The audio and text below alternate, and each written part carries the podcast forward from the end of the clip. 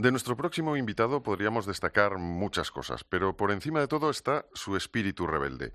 Una fuerza que le ha llevado en volandas a través de su carrera. Primero para elegir la cocina como forma de vida, cuando al terminar la selectividad todo el mundo le decía que era un camino demasiado duro. Esto le lleva a la Escuela Zabalbur de Bilbao, de donde sale con matrícula de honor hacia el restaurante de Martín Berasategui. Con 23 años ya es jefe de cocina en Amurrio y esto le lleva hasta el exclusivo Club Bayard de Madrid que abre al público y al mundo conquistando dos estrellas Michelin. Pero la rebeldía sigue siendo el motor que mueve su vida y después de la segunda estrella en 2012, al año siguiente decide empezar de cero y desarrollar plenamente su idea de cocina en su propio proyecto, Age, un local de estética industrial en pleno centro de Madrid donde se fabrica cocina para soñar. Allí el espíritu rebelde de nuestro chef, invitado da rienda suelta a su creatividad, sin reglas propias ni mucho menos ajenas. Diego Guerrero, bienvenido a Oído Cocina. Bienvenido, o sea, buenos días, perdona, que, que estaba pensando, digo, vaya bienvenida que me dan, qué, qué honor. Oye, pues claro que La sí. que te pues- mereces. Muchas gracias. Nosotros eh, aquí en Oído Cocina, otra cosa no, pero recibir bien a la gente siempre. Nos falta un poquito un, un aperitivo, pero bueno, eso lo iremos mejorando con el tiempo. Decíamos que, bueno, en julio de 2014 abre sus puertas The Stage, que son las siglas de Days to Smell, Taste, Amaze, Grow and Enjoy. O sea, es decir, Sí. días para oler, saborear, sorprender, crecer y disfrutar. Y ya cuentas con las dos estrellas Michelin que dejaste atrás en Ayar y tres soles Repsol. ¿Cómo has vivido todo este proceso, estos años? Bueno, ha sido como muy intenso, eh, que, que creo que es lógico, ¿no? La, la palabra que lo definiría sería con, con intensidad, ¿no? Ha sido, han sido cinco años que en algunos momentos han parecido diez por la de cosas que han pasado, pero al mismo tiempo la sensación ha sido de vértigo porque ha sido muy rápido todo, ¿no? Entonces, eh, ha habido de todo, como te puedes imaginar, ¿no? Yo justo ahora hablaba con el equipo, va a hacer, de este hecho va a hacer cinco años y tenemos la sensación de que se ha cumplido un ciclo en algo tan joven, ¿no? Pero, pero como que hemos hecho un ciclo y que ahora arrancamos un nuevo ciclo, cinco años después, pero ya partiendo desde, desde un punto de vista, pues, o desde un sitio, desde un lugar bastante bastante alto, ¿no? Ya, ¿no? Es como claro. eh, mira, en cinco años hemos llegado hasta aquí, ahora es como que parece que se reinicia todo otra vez, eh, con, con un montón más de recursos, con más personas, con lo aprendido, con lo vivido, con todos los disgustos, las alegrías, las emociones, con todas las canas que nos han salido en medio, pero al mismo tiempo con toda la ilusión, ¿no? De otra vez de, de, joder, todo lo que tenemos por delante por hacer, ¿no? Entonces es como que mm, lo estamos viviendo como, como así ahora mismo, ¿no? Eh, fíjate, eh, por lo que nos estás contando ahora mismo, ¿no? El, eh, pues estas palabras que has puesto encima de la mesa de Oído Cocina, eh, hemos visto hace unos meses el caso de Dani García, que anuncia el cierre de su restaurante poco después de conseguir la tercera estrella. ¿Hasta qué punto es importante afrontar nuevos retos para un chef? Bueno, supongo que como para cualquier persona, yo creo que, la, que el- al final el, si en vez de intentar adivinar el futuro lo intentas construir tú, pues al final es mucho más, más práctico en un punto, ¿no? Y, y Mm. quiero decir que esto pasa por, por, por plantearte siempre, mm, si la, no sé si la palabra reto, porque tampoco quiero ponerlo como que reto parece como que tiene una connotación de ya de, de mucha dificultad, ¿no? Pero Sí. en un punto sí, ¿no? Pero al final se trata de decir, de no estar quieto, ¿no? Decir, bueno, de, de estar inquieto y de, y de decir qué cosas quiero hacer, ¿no? ¿Qué me apetece hacer? ¿Por dónde iría ahora? Pero intentarlo también con esa gestión de la expectativa de, de la normalidad, decir, bueno, pues si yo lo que quiero hacer es para, para, para crecer, para, pues por eso The Stage tiene ese, ese acrónimo, ¿no? Porque al final lo que quiero es disfrutar con todo esto, ¿no? Pero no disfrutar tirado a la barzola, sino disfrutar te- teniendo la sensación de que construyes cosas, ¿no?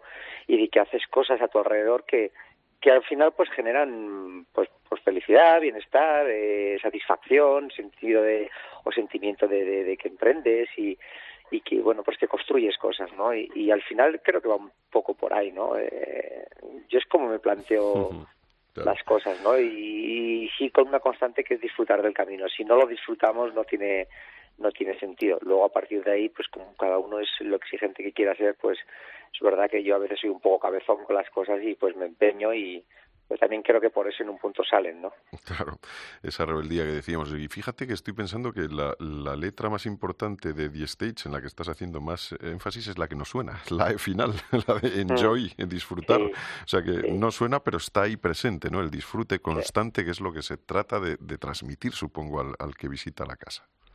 Sí, porque al final, bueno, nuestra profesión tiene un fin muy claro, ¿no? Que es que es transmitir, ¿no? Y que es eh, como otras disciplinas artísticas, ¿no? Y es transmitir a alguien, ¿no? Y transmitir normalmente, aquí cada uno puede tener su opción, pero normalmente en la gastronomía se transmite o el, sentimiento que más predomina es transmitir felicidad, ¿no? Transmitir es un acto de generosidad, así como en otras artes tú en el teatro puedes querer transmitir tristeza en una pues una tragedia o, o ¿sabes? O, una comedia romántica o otras cosas.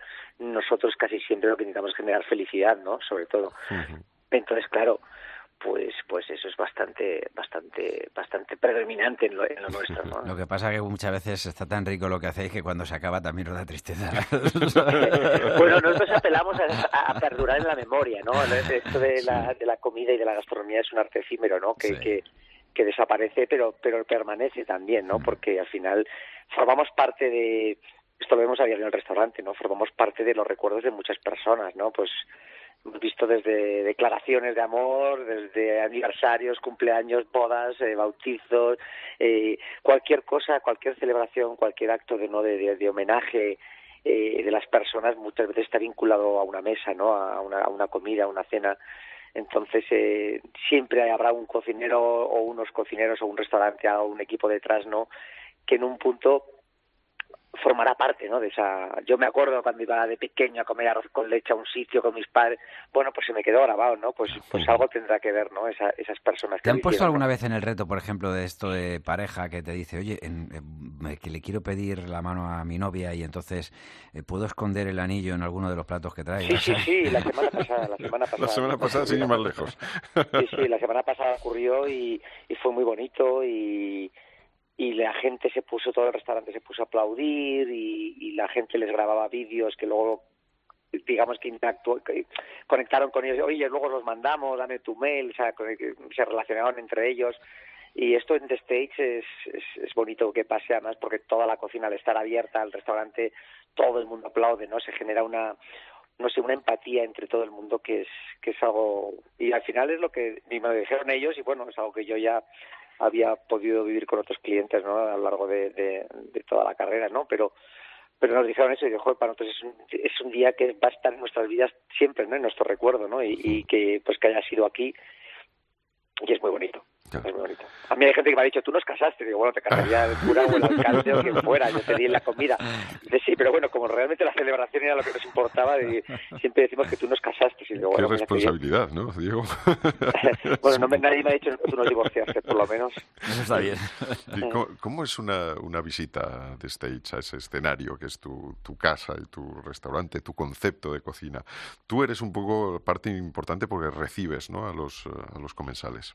Bueno, digamos que estamos todos ahí, ¿no? Se trata un poco de hacer, eh, dentro de que mm, no deja de ser un restaurante, ¿no? Pero intentar hacerlo una casa, ¿no? Generar un poco esa, esa sensación de que estás en casa, que estás a gusto, que te están, con todo lo que lleva eso. Cuando tú invitas a alguien a casa, intentas recibirle, pues como un aperitivo, intentas luego siempre si hay una liturgia alrededor de una cocina porque quizás el que te, el que el anfitrión no ha terminado de hacer la cena y está terminando los últimos toques y los, los primeros invitados van llegando antes de tiempo y, al final siempre se acaba tomando un picoteo en la cocina, pues también ocurre esto en the stage, luego ya se va uno a la mesa, luego puede que aparezcan cocineros por las mesas pues terminando algunos platos y al final el cliente se da cuenta que, que, que, ha ido a hablar, no solo comiendo, sino que ha ido conversando con diferentes personas a lo largo de la, de la experiencia donde al final ha ido conociendo a gente, ¿no? Ha ido tratando con personas y ha habido y vas viendo, vas percibiendo un poco también pues el cariño, el amor, la dedicación que hay por por hacer por hacerte sentir bien, ¿no? Mm. Que yo creo que esto siempre, ¿no? Pero en los días que corren, más si cabe, ¿no? Pues, pues creo que se echan falta, ¿no? Es decir, joder, gente que realmente te quiera cuidar, que quiera estar contigo, yo creo que siempre es de agradecer, ¿no? Nos has convencido, en cinco minutos estamos en la puerta de tu restaurante. bueno, luego, luego, luego, después de esto, luego después de esto hablamos de cocina, ¿no? Quiero decirte que pero, pero, pero todo empieza por, por una actitud, ¿no? Y luego ya podemos ir a la parte más subjetiva, que es decir, bueno, te podrá gustar más o menos lo que, lo que hacemos o no. Pero lo que creo que, que, tiene que ser una constante es ver esa, esa verdad, no esa dedicación y luego ya ese riesgo en la cocina pues por intentar darte algo que normalmente no vas a comer en, en, en tu vida o en otros sitios o no intentar ser hasta donde podamos ser originales y, diferentes, pues felices también, ¿no? Pues venga, vamos a meternos, mira, antes de la cocina vamos a, bueno, que está mi parte, eh, pero, pero vamos a meter la bodega. Tenéis una gran cantidad de referencias. Eh, ¿Cómo se combina el vino con los eh, platos de The Stage? Bueno, yo tengo la suerte, con la persona que más llevo trabajando, que más años llevamos juntos, es con Javi, que es precisamente es el sumiller de, The Stage. venimos desde el club allá juntos. Yo me acuerdo que le empezó de prácticas conmigo cuando no era ni sumiller y, y, y llevamos muchos años juntos, entonces como que hay una relación muy no tenemos que hablar demasiado, ¿sabes? Él conoce muy bien lo que hace, lo que hacemos y la cocina y, él es un friki. Yo estoy encantado con él porque es un friki del vino. Y cuando le digo friki del lo digo en positivo, es un amante, es un enamorado, ya no del vino, sino de toda la parte líquida, ¿no? Entonces, desde que hace sus brebajes, sus propios garmús, sus... luego aquí en el laboratorio hacemos nuestros especios, nuestras kombuchas, eh, hace sidras, más luego ya los vinos, siempre intenta buscar vinos diferentes, vinos, no ir al clásico quizás, que no por bueno, porque lo es, pero quizás más conocido, que ya intenta buscar siempre cosas especiales, que no tienen por qué ser súper caras, sino que realmente sean, sean pequeñas producciones o de repente cosas que no se conocen tanto y que no el valor no está tanto en el precio, en, la, en el económico, sino, sino en la historia igual que hay detrás, ¿no? Y que hay un gran producto de calidad que simplemente por no descubierto, por no comercial, pues no, no tiene ese, ese nombre, ¿no? Y a mí me gusta que haga eso, yo le doy toda la libertad del mundo y, pese a veces, pues igual que con la cocina, ¿no? Arriesgarnos a que me diga, es que no tienes vinos tal, no tienes vinos cual. Digo, no, es que no queremos tener, o sea, porque eso ya lo conoces. Como si te doy la comida que ya conoces, pues ¿para qué vienes al stage y te voy a ofrecer algo que ya, ya lo has visto en más sitios o que lo puedes incluso hacer tú en tu casa? Claro, pues entonces mi trabajo no tiene ningún ningún valor, ¿no? Para eso no hubiéramos cambiado del Club Bayard, ¿no? Claro. claro, bueno, y todo en general, ¿no? Quiero decir, yo siempre pongo un ejemplo, ¿no? Yo, la persona que más rico cocina que yo conozca, no soy yo, es mi madre. Mi madre cocina muy rico, pero yo tengo que hacer algo más que cocinar rico, porque porque eso ya se, se nos presupone, ¿no? Ahí tienes la parte de améis, sorprender, ¿no? claro, tenemos que trabajar mucho esta parte, ¿no? Y buscar caminos diferentes que primero nos sorprendan a nosotros mismos para luego ser capaces de sorprender a los demás, ¿no? Yo lo que no sé es por qué os habéis dedicado a la cocina, porque siempre que hablamos con algún chef y además de, alta graduación, como decimos nosotros, al final siempre quien mejor cocina es vuestra madre, dejar a vuestra madre. claro, pero nuestra madre, nuestra madre no quiere meter las horas que hay que meter. Las madres cocinan bien porque han tenido, porque ahí, ahí radica la esencia profesión, lo que te decía en ese acto de generosidad. Tradicionalmente las madres cocinaban para la familia, para los hijos, para, para, para todos, ¿no? Eh, sobre todo en base en Euskadi, que es un gran matriarcado, ¿no? eh, sí, pero tú procedes de Vitoria, ¿no? realmente, sí, claro. Claro, pero cocinaba para la gente que quería, ¿no? o sea, entonces realmente es para alimentarlos, para cuidarlos, para que crezcamos sanos, para que disfrutemos. Por lo tanto, de ahí viene toda esta parte, ¿no? De, de cuidar, ¿no? Qué bonito. Oye, por cierto, que como estabas comentando sobre los brebajes que hacéis y tal, Urbano y yo somos buenos probadores. ¿eh? Te digo, no nos importa si nos tenemos que envenenar con alguno de los brebajes que hacéis, nos envenenamos, firmamos donde haga falta. ¿eh? No tenemos eso, lo dice mucha gente porque no ha llegado a beberse ni a probar ningún ningún veneno. El día que probéis algo realmente malo diréis, llama a otro para Es que no creemos que en vuestros experimentos o en vuestras comprobaciones haya ningún veneno. bueno, bueno, de mí no te fíes. Vamos a, más ahora otra vez a la parte así más, más gastronómica. Bueno, te, iba a decir, el, tercer sol lo, habéis conseguido el, año pasado, en 2018. Tenemos nosotros aquí en España una percepción falsa de que solo cuentan las estrellas de la guía roja o realmente el sol como estrella también calienta mucho más al final? Cuenta todo, yo creo que mm. cuenta todo. Los premios todos cuentan, los premios son reconocimientos al trabajo y, bueno, pues eh, hay mil listas, hay mil mm. listas. Eh, hay los mil 50 listas que además, restaurantes, etcétera, sí, claro. Pero que de, un tiempo a esta parte, además, todavía mm. todo se ha democratizado mucho más. Quiero decir que ya están las redes sociales, muchísima gente tiene un blog por afición a la gastronomía y algunos han conseguido tener o hacerlo incluso hasta medio de un medio de vida. Eh, o sea ya eh, esto es como imparable no es una red de información y de cosas que que lógicamente pues eh, algunas tienen más repercusión o tienen más voz que otras por historia también no porque al final bueno pues la guía Michelin lleva más de 100 años no entonces por algo será, ¿no? Cuando algo dura más de 100 años, pues está claro que algo tiene que haber detrás, ¿no? Eh, la guía Repsol eh, se, ha reinventado de una manera eh, que está cogiendo una fuerza ahora mismo increíble también, ¿no? Eh, está refrescando mucho, se está actualizando mucho y, y entonces todo eso también enseguida se ha puesto otra vez como en juego, ¿no? Y, vuelve a tener una repercusión y un, y, una, y un peso importante, ¿no? Pero luego hay mil cosas, mil listas, es que cada día hay más, más listas ya y en algunas estás, en otras no estás, en otras estás mejor colocado. Yo creo que todo eso hay que tomarlo con cierta distancia, ¿no? Lógicamente todo, todo suma, ¿eh? Pero nosotros desde casa, yo creo que cada uno desde su trabajo no puede estar mirando mucho esto porque si no, no sabes al final, puedes perder un poco el norte, no sabes, no puedes llegar a no saber si trabajas para los demás para, las listas o para ti o para... Diego, pero sí que has dicho algo también y, es importante. Has hablado de historia, aparte que estás eh, demostrando pues eso, el amor de, eh, que tienes a tu profesión y además pensando en, eso, en, dárselo como agradecimiento también a los que van a disfrutar a, tu restaurante. Eh, recientemente, digo por lo de la historia, has participado en un libro homenaje a la marquesa de Paravere, reinterpretando una de sus recetas. ¿Para ser libre en la cocina es importante ser respetuoso con los pioneros? Hombre, yo creo que por su, o sea, mm, si algo tiene nuestra profesión y que creo que no se debería perder, más allá de dónde evolucione la cocina, de qué tipo de estilo o tendencia o por dónde nos vayamos el día de mañana o es a los valores. Si algo tiene bueno en nuestra profesión son los valores. Hay un que hay ciertos valores que aprendí desde que empecé, desde que entré en mi primera cocina y que eso es lo que no ha cambiado. Mi cocina ha podido evolucionar, retroceder, moverse desde luego cada vez, cada, cada año pero los valores no han cambiado. Humildad, respeto, honestidad con tu producto, con tu cliente, con tu trabajo, con tu equipo, respeto, respeto a los mayores, respeto a la tradición. Es que esto es, para nosotros no hay, muchas veces se nos ha, a veces se nos ha metido en una especie de debate, ¿sabes? ¿no? En tradición o vanguardia. Hmm. Es que sin, una no existe sin la otra, ¿no? Ningún cocinero creo que tiene cuestión en esto, ¿sabes? a veces se ha querido generar a veces como una especie de polémica dentro de los cocineros cuando realmente ningún cocinero creo en el mundo que tiene tiene este conflicto sabes todos hemos bebemos de la tradición pero ya ya no solo de la tradición desde la cocina prehistórica si nos vamos ahora que estamos con tanto con los fermentados estamos hablando de cocina eh, totalmente ancestral o sea cuando haces un garum estás hablando de la, primera salsa del Imperio Romano. Hmm. entonces va mucho más allá de, de, la cocina de tu abuela incluso sabes hay que decirte que Joder, pues por supuesto, ¿qué haríamos, no? Si no pudiéramos mirar para atrás, ¿no? Lo que pasa que, bueno, se mira para atrás para ir hacia adelante, ¿no? Por supuesto. Oye, aquí solemos hacer un, bueno, un pequeño test a todos los eh, chefs que pasan por Oído Cocina y es un poco, vamos, eh, eh, precisamente se trata de volver a los básicos. en este caso se trata de preguntarte, cuando tú te haces un bocadillo en casa, ¿cuál es el bocata que le gusta a Diego Guerrero? Pues mira, por ejemplo, de atún con tomate, de tortilla de patatas sin dudarlo, o sea, de lomo con pimientos.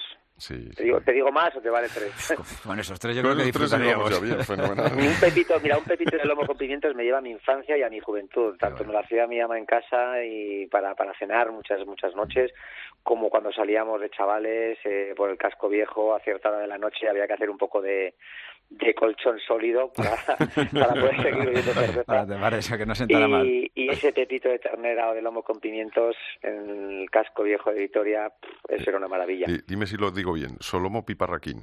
Dai, Solomon. Ah, ok. Salomón. Para gorrilla, ¿eh? Gorrilla. Oye, ¿y una tapa? O sea, pero una tapa me refiero cuando llegas a un sitio, pues por ejemplo, en el País Vasco o en eh, lugares como puede ser Madrid o otras eh, si ciudades vas al País Vasco, no digas tapa, di pincho. Pincho, vale. pero imagínate que estás en Madrid y de repente hay así una vitrina en la que hay, pues eso, una variedad diferente de tapas y tú tendrías que elegir una porque es, eh, vamos, la que a ti en ese momento te, te hace que, que, pues lo empieces a salivar y que dices, es que no me puedo ir sin probar esto. ¿Cuál pues sería te diría, Te diría dos otra vez. Primero, primero empezaría con una gilda y seguiría con un pincho de tortilla. Con la gilda es, entre vosotros sí, triunfa, ¿eh? Sí, sí, no, y además que, y entre nosotros también, siempre lo hemos reconocido cuando alguien nos dice una gilda. Claro que sí, es que es una cosa Pero una gilda bien hecha, ¿eh? Que no, eso no es una banderilla. Y, en algunos sitios dice gilda y dices luego tú, bueno, pero esta no es ni la actriz. no, claro, claro, una gilda, una gilda solo es anchoa, pizarra y aceituna, no hay más. Ahí está, ahí está. Eso es una gilda. La expresión... nace, ¿Sabéis cómo nace la gilda, no? ¿Cómo? ¿Cómo? ¿Sabéis cómo nace la, la, historia de la gilda? ¿Lo sabéis? No, no, cuenta. Os cuento una versión, o sea, versión corta de la historia, ¿vale? Hace más de 100 años, hace más de 150 años, en Casa Vallés, en Donosti, ¿vale? Unos riojanos emigran de La Rioja por crisis eh, y abren un despacho de, vino, de una venta de vinos en, la calle Reyes Católicos de Donosti, en Casa Vallés, que a día de hoy sigue abierta. Y para que la gente bebiera más vino, pues sacaban almendras, aceitunas, anchoas, eh, pues picoteo gratuito de este, pues para que la gente haga un poco de masa y siga bebiendo y pues bueno, para los vascos como no hace falta ayudarnos ni, a, ni animarnos a comer ni a beber, pues para comer más rápido la gente lo pinchaba con un palillo y así cogía más, más rápido más cosas, ¿no? Y de esa manera tan tonta nace la Gilda. Qué bueno. Que luego le llamaron Gilda porque decían que era verde, ácida y picante, como Rita Hayworth. Qué bueno, Rita Hayworth, sí, efectivamente. de ahí viene. Como lo que, se, lo que se aprende. ¿eh? y cosas importantes en la vida, desde luego. pues mira, la historia de la Gilda es algo importante. por supuesto, por No, no, te digo una cosa y es verdad que muchas veces las eh, compramos ya pues eh, prefabricadas, o sea, pues que ya están hechas, que no las venden, pero a partir de, por ejemplo, el conocimiento que nos acabas de dar, es mucho más, yo creo eh, entran más ganas en casa de elaborarla, ¿sabes? Directamente, de coger. Claro, a ver, los relatos son importantísimos y conocer la historia de las cosas siempre es muy importante y en lo nuestro hay una parte intangible y emocional que no es justo lo, solo lo que hay en el plato. O sea, comerte una gilda es algo muy rico. Comerte la gilda sabiendo la historia de la gilda y los años que lleva eso vivo, es algo que te va a saber mucho más rico. Sí. Porque al final es esa parte, ¿no? Efectivamente. Diego, hablando un poco de, eso, de la historia y del relato, ¿hay alguna moda culinaria que desterrarías de esa, de, ese, de esa historia? Sí, perdona, si hay algo, eso se escucha. Una, alguna moda culinaria, una moda culinaria que desterrarías de la historia, que, no, que, que te parece que está sobrando ya o que ya hemos pasado demasiado por ese relato. Hombre, digamos que los trazos de vinagre de Módena en los platos y el rulo de cabra no estaría mal dejarlo totalmente de acuerdo totalmente de acuerdo. Eh, mira igual que pues hablábamos de la guía Michelin o de la guía Repsol ellos entregan un premio nosotros nos estamos planteando dar oídos cocinas pero no dependiendo de la calidad del restaurante sino dependiendo de cuántas veces haya dicho el chef eso en, a lo largo de su trayectoria. Cuántas veces habrás dicho tu oído cocina pues, pues, no sé, multiplica 26 años currando.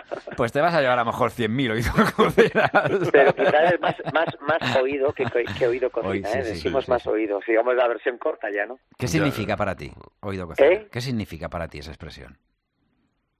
Oído es como para mí es eh, como palabras eh, me transmite seguridad porque cuando alguien te dice oído es que está está controlado Oídos está controlado. Está el equipo... Es como, oídos es como yo me encargo, es un poco esto, ¿no? Es la connotación que tiene, ¿no? Cuando tú dices, estás con tu equipo en medio de un servicio y dices lo que sea, ¿no? Mm, sígueme, oído. Sígueme a tres, oído. Ya está, es como estás tranquilo. Alguien, el que tiene que oírte te ha oído. Entonces te, transmite seguridad, es, es confort, ¿no? Es, eso es casa. Digamos que Oído es casa. Es casa, es casa. También para nosotros, por supuesto. Diego Herrero, Oído Cocina, un placer. Ahí, está. Oído. ahí te veremos por The Stage. Estás ahí en, el barrio de Chueca, estás en todo el centro de Madrid. Sí que tan guerrero como hasta ahora, ¿eh? Y eso, efectivamente. Yo creo que ya es tarde para cambiar. por supuesto. Un, placer enorme, un abrazo. Gracias. Bueno, un beso, chao.